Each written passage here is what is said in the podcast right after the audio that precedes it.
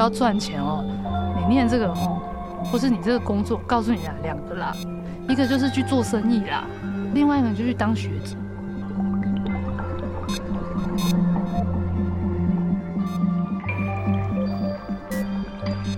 典藏 Art Touch Artbians 艺术环境音。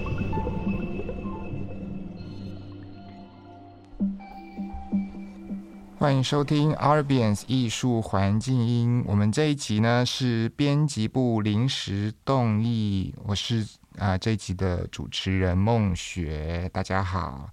那我们这一集呢，其实是呃延续着可能大家还有印象，就是去年底的题目叫“为什么想不开去念艺术史”，这有点像是我们的第二弹。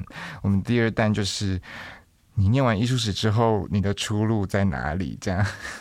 那呃，去年呢，我们就先邀请了。何冠伟跟刘奇玉，也就是书院街五地木的美术史笔记，来跟我们一起聊，就是考艺术史研究所跟想要去念艺术史的一些分享。那这一次呢，有关于艺术史的出路，你念艺术史之后，你可以做什么？你应该要做什么，或是有什么可以让你做的这这个题目呢？呃，刚好也是在我们录音的时间是七月底，但是可能实际上播出的时间大概是八九月的时候，也就是刚好毕业季，大家正在找工作，新鲜人正在找工作的时机点，所以想说在这个应景的时刻，我们来聊一下这个题目。那我们这一次呢，就邀请到了我们。典藏大家庭的一份子，就是典藏古美术的副总编辑蓝玉琪来跟我们一起聊天。Hello，大家好，我是蓝玉琪，然后叫我小蓝就可以了。好的，小蓝。好，那他是我们典藏古美术的相当资深的这样一位同仁啊。你到典藏来多久了？你知道那种做很久的那种老人都已经。十几年吧，可是详细的时间我真的忘记了。而且做做杂志，就是每个月每个月在跑，就时间感就整个乱七八糟。好，但是有概念嘛？十几年，十几年，十几年。OK，谢谢社长。现在工作不容易。OK，OK。因为为什么会请小兰来呢？主要是嗯。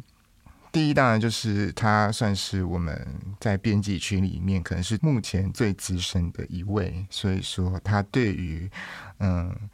这个艺术杂志，这个应该是颇有心得吧？哈，等一下可以请他来分享。然后再来也是可以从他的角度来跟我们分享一下，说你是一个艺术史毕业的人，艺术史出身的人，那在职场上可能会有一些什么样子的情况？比如说你要找什么样子的工作啊？然后你在工作上有一些什么样子的经历啊？这样子啊，希望可以，嗯，可以请小兰来跟我们分享一下。那一开始当然是不能免俗，必须要请小兰来交代一下，说，嗯，你求学的过程，就是可以很简单的分享一下，说你在大学跟你研究所念的内容这样子。我大学的时候是念中文系，然后后来就研究所是念北医大的美术史，然后我看到这个题目，我想说，嗯，念艺术史的出路，可是我一直在想的是。当初念艺术史的时候，我就没有在想出路啊，要 不然我怎么会去念？没有啦，这这是真的，就我自己的一个感觉。大学的时候念中文系，其实我我相信每个人当然念中文系的原因都很不一样。呃，我必须要说明，我那时候念中文系有一个很大的诱因，就是哎，所有的都要念原文书啊，啊，原文书很多英文啊，那我中文系的原文书就是中文，我就是个懒惰。后来去念艺术史，其实嗯，就是每个人都有一种艺术梦吗？我本来小的时候就是喜欢这一块，可是那时候也想说，哎，只有创作，那当然自己创作不如人。后来念大学的时候，哦，那我只会念书，那念书我就看我同学的简章，就只有艺术史，那我就来研究所来念这个吧，大概是这样子，所以 也好像没有什么太大的悬念啦。那当然，很多我知道认识的同学，他是可能大学的时候他们学校里面有通识课，然后就听了觉得哇。很有趣，觉得想要往这方面来做发展，这样子。OK，所以当时是这样子的理由，想要念艺术史。那你真的开始念，真的进了北医大念艺术史，有什么感触吗？有跟你理想上的认知差很多？其实，其实我在念北艺大艺术史之前，应该这样讲好，因为我念的是综合大学，我是正大中文系，然后并没有学长姐有什么呃考艺术史的经验，可能他们考财经类的研究所还比较有经验。我就是看了简章，然后去补习班。我印象很深，是在补习班的时候就已经，因为那时候补习班你就听到一大堆陌生名词，什么犍陀罗风格，然后讲义没有没有什么图，你就完全在听什么春法，一大堆，你完全不知道他在讲什么东西。所以其实那时候也很多人就打退堂鼓了。然后我在北大念的时候，诶，那当然哦，我觉得校园非常的漂亮，是一个诱因啦。然后感觉哦，我印象很深是，我那时候硕一的时候，我们要上那个，我已经忘记他正式的课程名字，我我试一下就戏谑他叫做什么“愤怒的哲学”。那堂上课老师我就不要讲了。在这样的状况里，因为老师上美学，然后还有跟西方有关，我还是会觉得有时候有点。我不知道是不是中文系出身，有时候我就觉得，嗯，这到底在讲什么？是觉得在讲什么？我到硕一都还有这种感觉，因为我在补习班的时候，我想说啊，因为这是补习班的教育，所以不一样。我去念了艺术史研究所后，一定会比较好，我一定听得懂。没有，对，所以还是会有点落差，就是。落差主要是因为我我们以前念中文的时候，我也我也没有特别去选这方面的课啦。那当然，历史系或者什么会有开这一类课，我也必须讲实话，我我都没有去做一些接触。因为我以前高中的时候有报大学的美术生考试，然后哦术科考试，术科考试，那我没有什么准备，那当然就是本来在想说啊，那我们这种用学科来硬拼吧，就没有想到那个占比还是没有办法办到，所以我念的综合大学的中文系这样子。为什么要念艺术史？其实有有一部分在我给我自己的设定，就是我的学历就是硕士。这个当然考虑到每个人的家庭状况啊，或是呃生活的规划。我在大学的时候，我的设定就是，哎，我就是念到硕士。然后我的想法是，这是我最后一次可以艺术领域有系统的受到教育的可能，所以我也是某一种死心眼啦，然后就念了艺术史，因为我就是不想要脱离这一块这个领域。好，嗯、前面之所以交代是可能让大家有一个概念啦，就是小兰她是泛人文学科出身嘛，所以说，呃，艺术史其实我们都是算成人文学科一环，这样，所以说它其实是这样子的经验的过程。但是呢，它可能跟某一些人的经验有一些不一样，比如说有些人可能是念商科啊，然后有些人可能是念财会啊，然后。来转，比如说像是我们上一集提到的冠伟，然后再来呢，就是当然我们这一集主要想要讲的重心，其实是你念完了之后你的工作嘛，所以我想要请教小兰，就是说你有什么样子的求职的经验，在你开始接触了艺术史之后，那些工作是跟你学有很正相关吗？所以我必须要说明，是我大学在选中文系的时候，我没有认真想出路；我研究所在选艺术史的时候，我也没有去想到出路。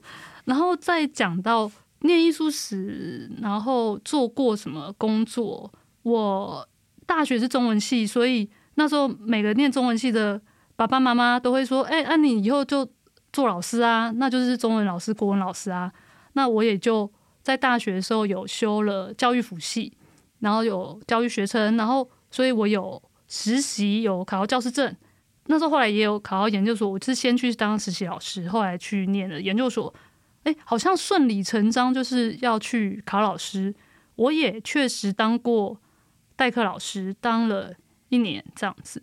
所以我的 主要的工作经验，那种什么打电话、那种打工的不不讲话，比较正式的就是做。国中的国文老师，就是真的就一年这样，然后跟他们风风雨雨。OK，所以呃，一开始不算打工经验的话，就是你最主要的工作经验其实是教师的工作。对，就国中教师，然后代课老师他其实并不是正式老师。然后在我在当代课老师，后来我就毕业，就研究所毕业后，然后正好典藏也有这个机会，因为典藏国美术其实是一个流动率非常低的单位，在以前，然后后来因为时代的演进变迁，要面临的事物也不同，所以在那个时候，其实原来的总编就是有一些规划，然后呃离开了这个单位，瞬间就需要新的人去做补充。以前也在典藏，那个时候我就当工读生，然后其实。我 那时候总编不是属意我，可是他真的是缺兵缺人啦，因为他问了一些人，这就跟大家讲到就是职场薪资的问题。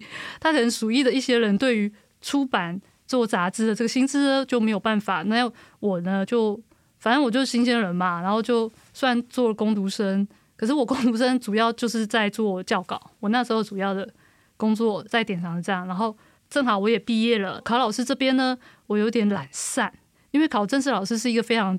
痛苦的历程，而且竞争非常非常大。平均的话，就是大概考四年。我们那时候就是流行这样讲，平均考四年，你撑住就一定会有机会。然后我就也是懒散，而且我我印象很深，这好像什么一语成谶。我在念研究所的时候，我有一次回来，就是跟大学老师吧，还有跟学姐，他们就是什么典藏杂志啊。然后学姐就说：“哎，小兰，如果你去做这个，好像也不错。”我那时候其实也搞不太清楚什么典藏杂志。所以就算是因缘际会，是正好这边有缺，所以就进入了这一份职场工作。然后其实家里面想法，或是有一些人想法也是觉得啊，反正你做一做，到再看啦。然后你也有教师证啊，大不了就再去考老师啊，大概是这样子。好，但是没想到就这样子一路做到了现在。对，做到现在，我大概真的是杂志社里面的超级老屁股。我都 我看年轻新辈，我就觉得天哪，我怎么没有了？他们都非常的压抑啊！你怎么会做十几年这样？好，嗯，就是我也贡献一点自己的经验啊，可能相较于小兰，我的经验稍微多一点，因为我算是一个不太。安生的人，所以说我就毕业之后其实有换了几个工作，但是呢，我换的工作基本上也没有超过关于艺术史专业的工作的想象。就是如果你是一个艺术史专业，然后你学了这个东西之后，你要去找工作的话，我的工作经验好像也没有脱离这个想象太多，因为我第一份工作就是在博物馆当助理。那做的事情其实就是做一些呃关于文物的校正的内容的工作，其实就是很很基础的那种建档的内容这样子。那后来呢，呃，我又去了另外一个博物馆，就是宗教博物馆。虽然宗教博物馆听起来好像离艺术比较遥远，但是因为宗教有宗教艺术嘛，所以说好像也也可以有接到一点点关联性这样。所以说好像这个。范围都没有脱离很远啦，然后再来就是基金会，呃，那种文教基金会或是艺术基金会的的职位这样子。那基本上我能做的事情也也跟我的所学有关系。那再来就是我现在在典藏 Art Touch，那虽然是编辑的工作，但是呃，因为我们是艺术背景的媒体，那基本上我们也是如果有一个艺术史。训练的内容的话，对我们来讲也应该是比较快进入状况吧。这样，所以我也不觉得我自己有很特别，因为我好像也是一直在这个范围当中啦。其实艺术产业的话，我我自己感觉是念艺术史的出路。哎，我又是讲好我们的出路，我和孟学可能都是接近比较单纯的。然后，可是我有认识的同学，他们有的人 OK，他。甚至有人，我第一个月来上班，就有学弟妹就问我说：“哎，小兰，你一个月薪水多少？”我那时候很老实跟他讲，他就说：“嗯，好，这样我决定考公务员了。”然后后来恭喜他毕业后一年，他也真的考上公务员了。他就非常快速的放弃这一块。还有就是，也有人去当铺，有也有人就后来开了。我认识也有学长，后来就开了古董店。可是因为他在研究所、大学的时候，他就有在。他有就去永康街啊，或者到处哪里看看，然后喜欢，然后上手，有实战经验。然后也有人，他大学的时候念什么，他会去就重操旧业。我有认识的，后来他在外面短暂的在艺术行政后，他回去去做他的保险业，也有过。所以这个题目就说，诶，那艺术史的出路在哪里？其实一方面是我也会跟自己大学念的什么，可能是有一些关联的。像梦学就是比较纯的。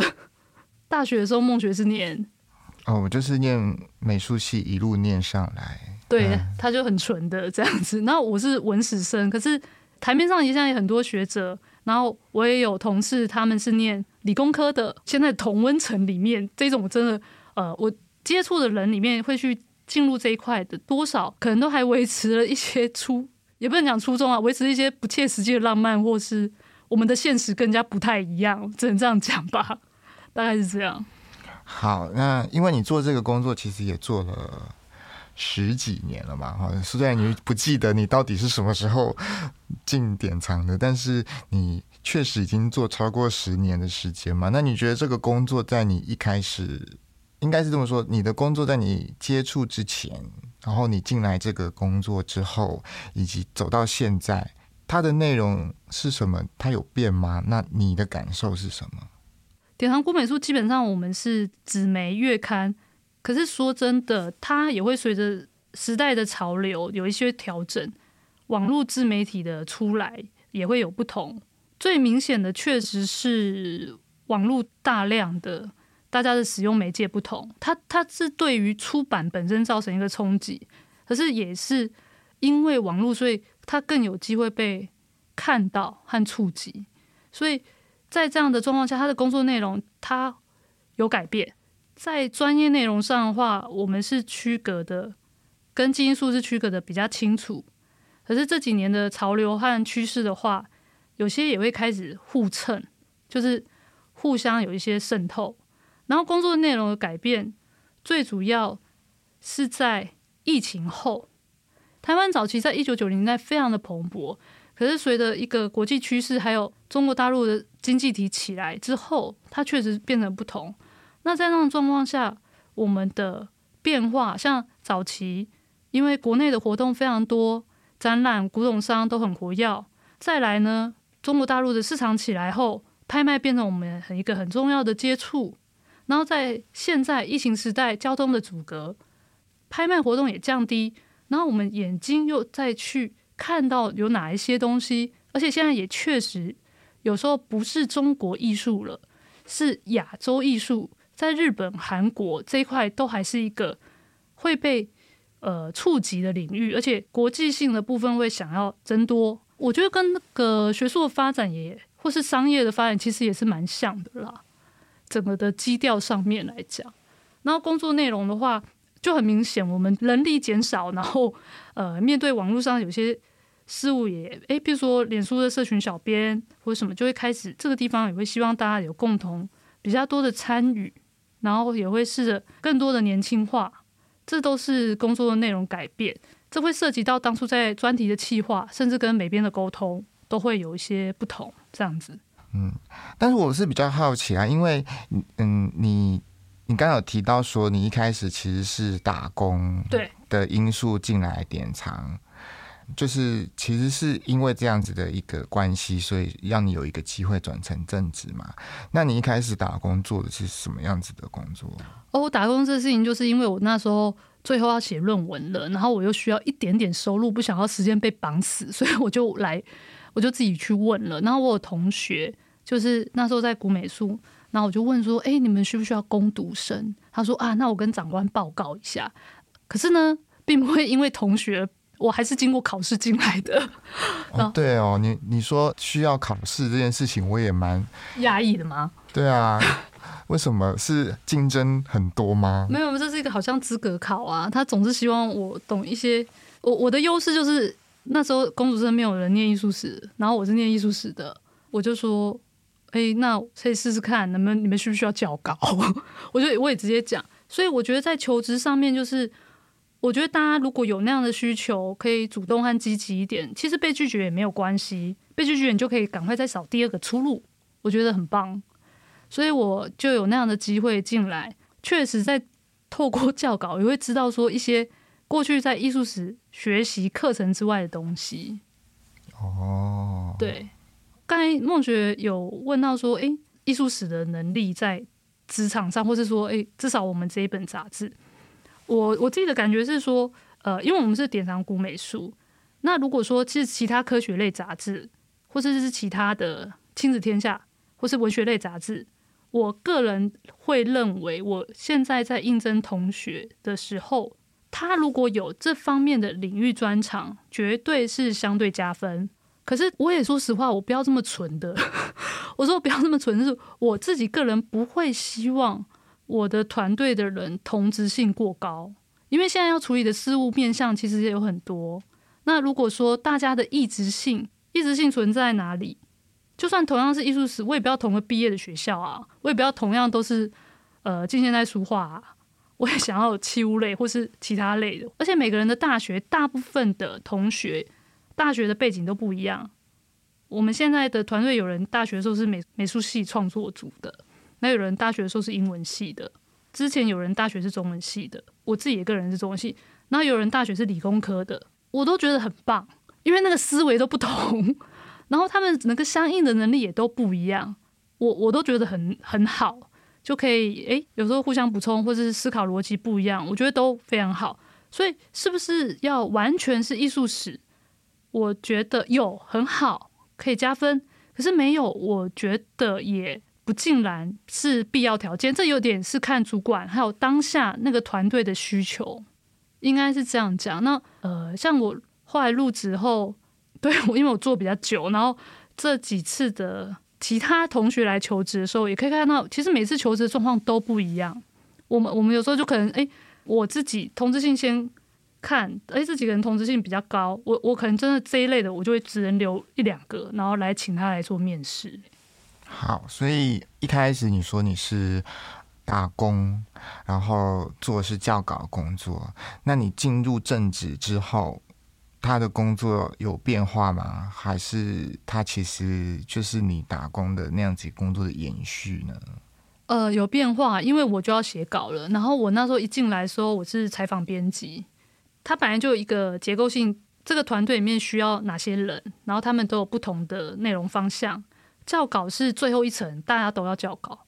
就是所有的人基本上都要校稿，那我是采访编辑，所以我要出去外面跑，开幕或是客户，或者是今天有什么展览，然后写稿这样子，跟外界的沟通，或是说拍卖市场的时候去看竞拍，然后去了解它的面向，听起来好像很多元很杂，可是如果我们跟很多译文记者，就是报章类的译文记者来比，我们又相对单纯。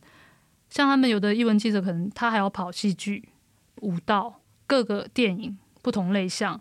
我们比较单纯一点，相对下比较单纯，就是古美术领域这块。月初的时候会开会了解主题，月中的时候基本上是进入了整个的作业期。截稿的时候，最后有很多版面，可是这个可能之前我们就会跟美编讨论我们这次的方向内容，还有设计的基调。然后之前讲的打工的那个教稿。是属于比较后端的了。它确实改变，就是你进到正职之后，它就会有一个政治工作的需求。对。然后你就是进入那个呃杂志的一个制作的一个流程嘛，对不对？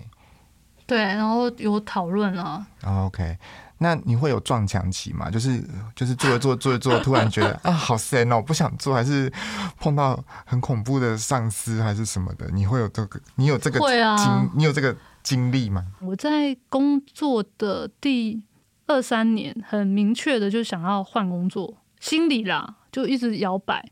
我我觉得我那时候也说笨吗？我就比较了同类型的其他家有看们的待遇状况，还有艺术媒体的，我甚至连电视的，就是反正就是我比的，就是第一个有刊，嘿，那有刊是什么？我们国内有刊也不多哈。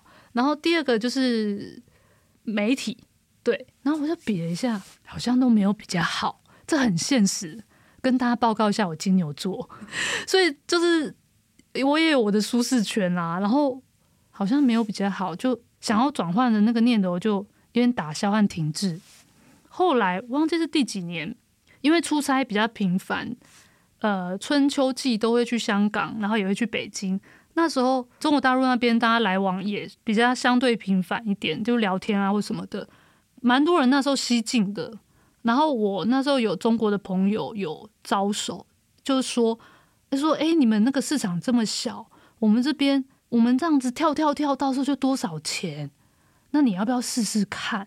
反正你第一年一定比较辛苦，可是没有关系，我带你或什么什么的。我想了一下，我想不行啊，不对啊，怎么说呢？因为我去中国大陆的话，我一定想要成功嘛，要不然我干嘛去？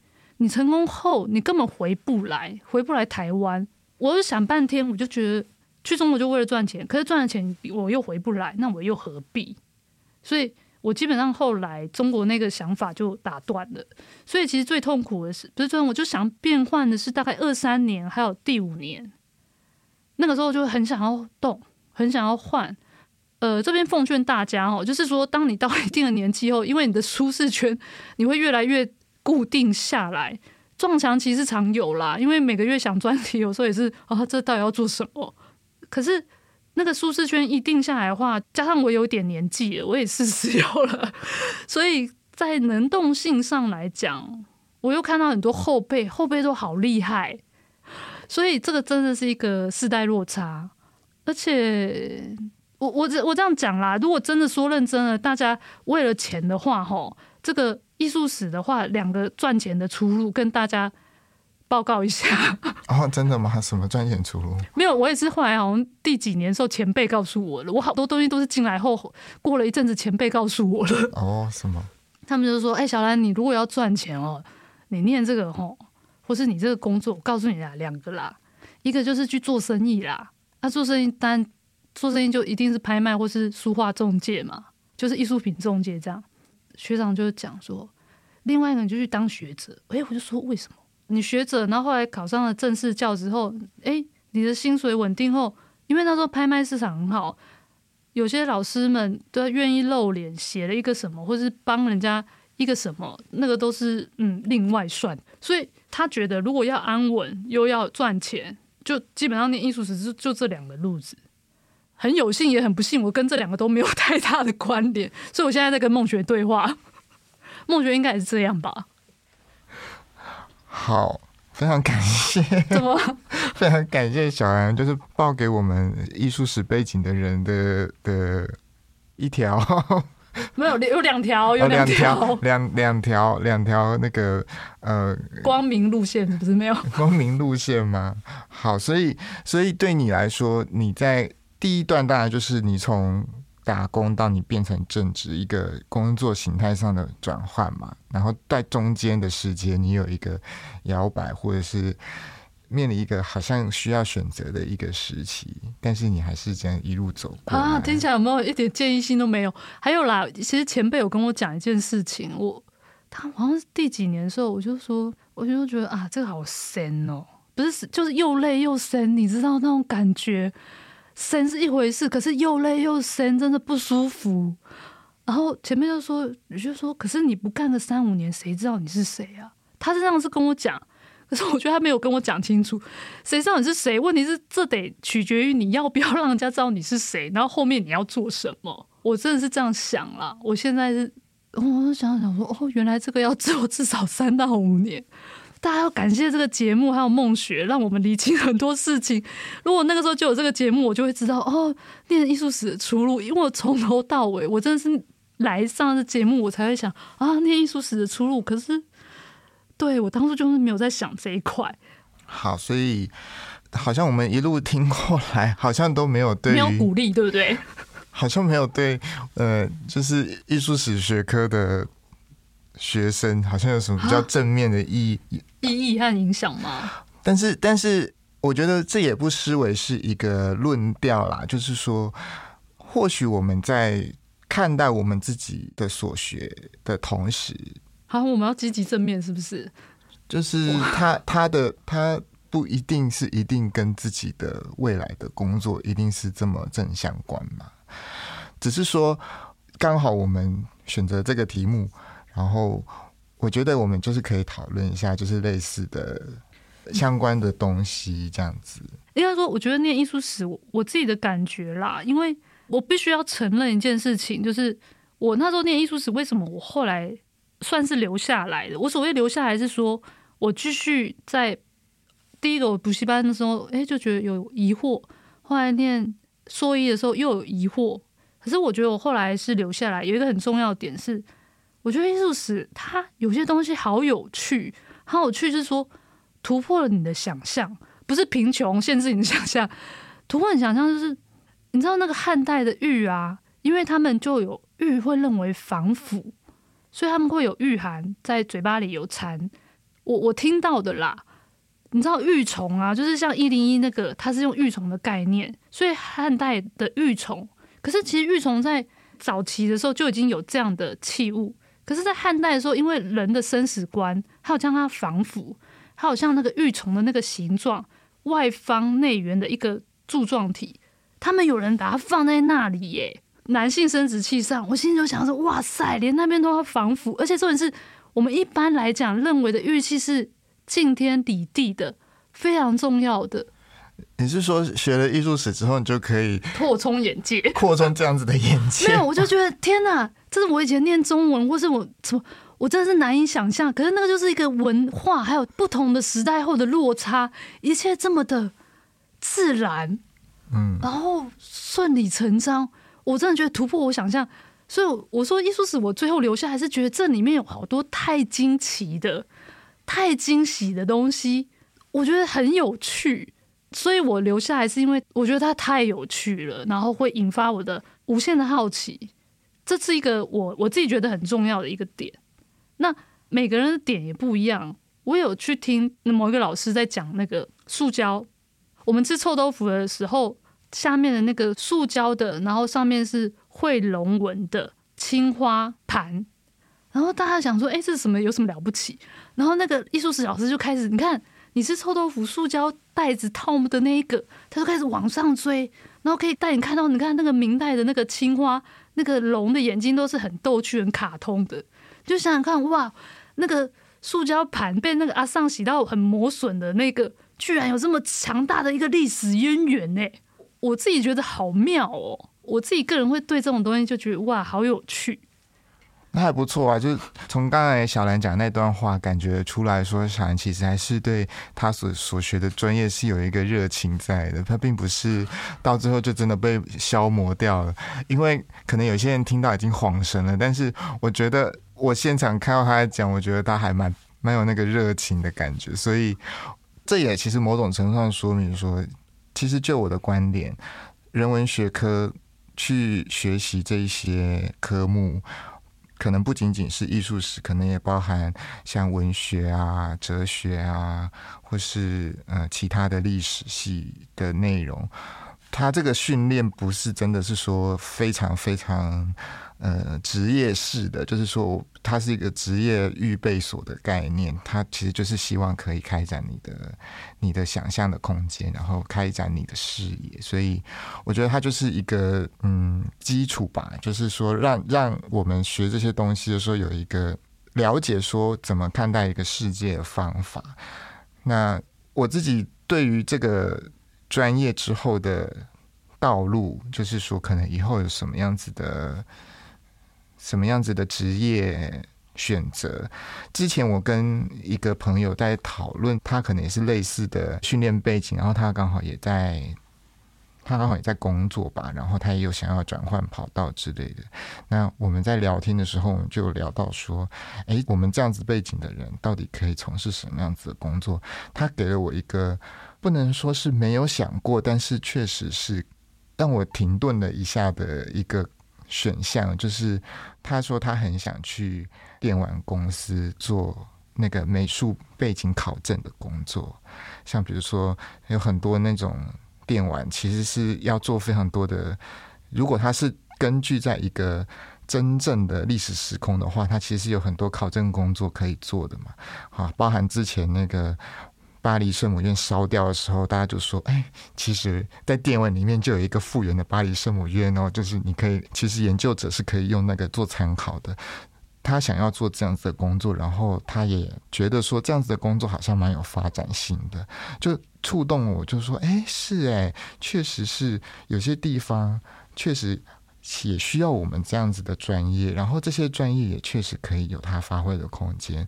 无论是你去做电玩的美术，或者是说你做电影的美术，或者是他可能在某一些情况底下，他会运用到这样子的专业内容。他的那个求职的路线可能不是我们一般所设想的那么的、那么的呃固定吧。就是说，他不会是像我们之前所想象的那么的固定。无论是他可能只是去教书啊，然后在学术圈子，或者是说可能是在博物馆里面工作这样子的特定的一个范围内，他可能有很多其他的范围值得我们去深入的去去开拓。这样，所以，所以我我自己其实是。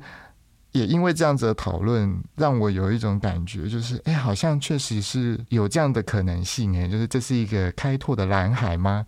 让我们可以有这样子的想象空间。我们要举林志玲吗？还是要谢哲青？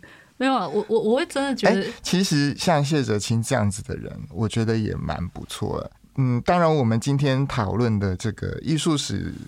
的出路这件事情，就是我我邀请小兰来，然后我自己的工作经验可能都是属于可预期的想象的工作内容，但是我也蛮希望，就是看以后有没有机会啊，或者说，我觉得我们是有这样子的能力，就是可以去开拓更多呃不同的工作的可能性。其实，在杂志里面，或是说像梦雪的网络部。我觉得其实现在因为很多都是跨领域的合作，就是对我们是立足于艺术史，可是因为我们跟其他单位合作，像我们也跟嗯台大中文系或是联合文学，就是会有一些接触。我我觉得我们还是有我们的优势，就是那个对话的时候，所以当跨领域的时候，呃，你的专业还是会有一些展现。我我就举例好了，曾经。我要讲某一本书，有一个很重要的作家，他出了一本书，是某一个朝代，然后他们的美术在选择图的时候，像我们一看就知道，哎，这是清代的图啊，你怎么可以放在这本书？因为这本书它是讲另一个朝代，可是他们浑然没有办法去感知到这件事情。那我觉得这就是专业性，可能是一个很小的事情，可是这就是你的专业性。大家都是在尝试，或是大家都是。很努力的去开拓，或是跟其他的产业合作。那这个时候，你本身去学习的优势就一定会让你不同。我我相信所有东西都会留下痕迹。如果没有留下痕迹，那大概就是医美的广告，不是？就是所以大家不用太……我我觉得就是一个很乐观的，然后。身心身心健康非常重要，这个请大家身心健康。好不容易毕业了，这一定请大家身心健康，这个非常的重要。不要对自己太苛责。然后现在很多种不同的职业类型，就好比我当初攻读生，我就是很不要脸啊，我就问我同学说：“你们需不需要攻读生？” 我明明都已经知道他们攻读生已经两个嘞，我还是问啦。可是我一个月里面，我就是那样的一天，我可以去接触到不同的事物。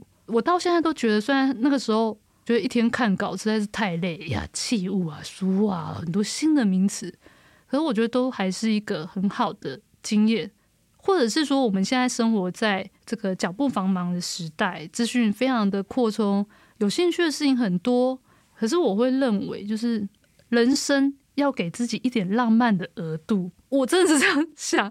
你看我金牛座的，然后我觉得梦雪刚才提到的，像电玩，或是大家可以看到。好多不同的面相，我觉得这是这个时代给我们最棒的东西。就是我相信我们的扩充能够了解眼界，或者是甚至我们在听 podcast。所以我觉得念艺术史，你的工作在哪里？我觉得每个人有每个人的取径和方式，只要有心，到处都是出路。最后，我们还是走回温情路线，希望正面鼓励向上，让大家能够。用一个前进开放的心来看待自己的未来。然后大家听着比较紧张，因为八九月求职期、求职潮，因为确实现在就是疫情期间，大家放宽心，身心健康最重要。工作很多年的人告诉大家，身心健康真的很重要。最后，小兰还是让我们就是带给我们一个比较正面积极的面向去看待艺术史专业的毕业的学生。以后可能的职业前景啊，哈，那我们当然讲是比较是经验谈，它当然也没有办法代表一个通则，但是就是鼓励大家多尝试，然后多去。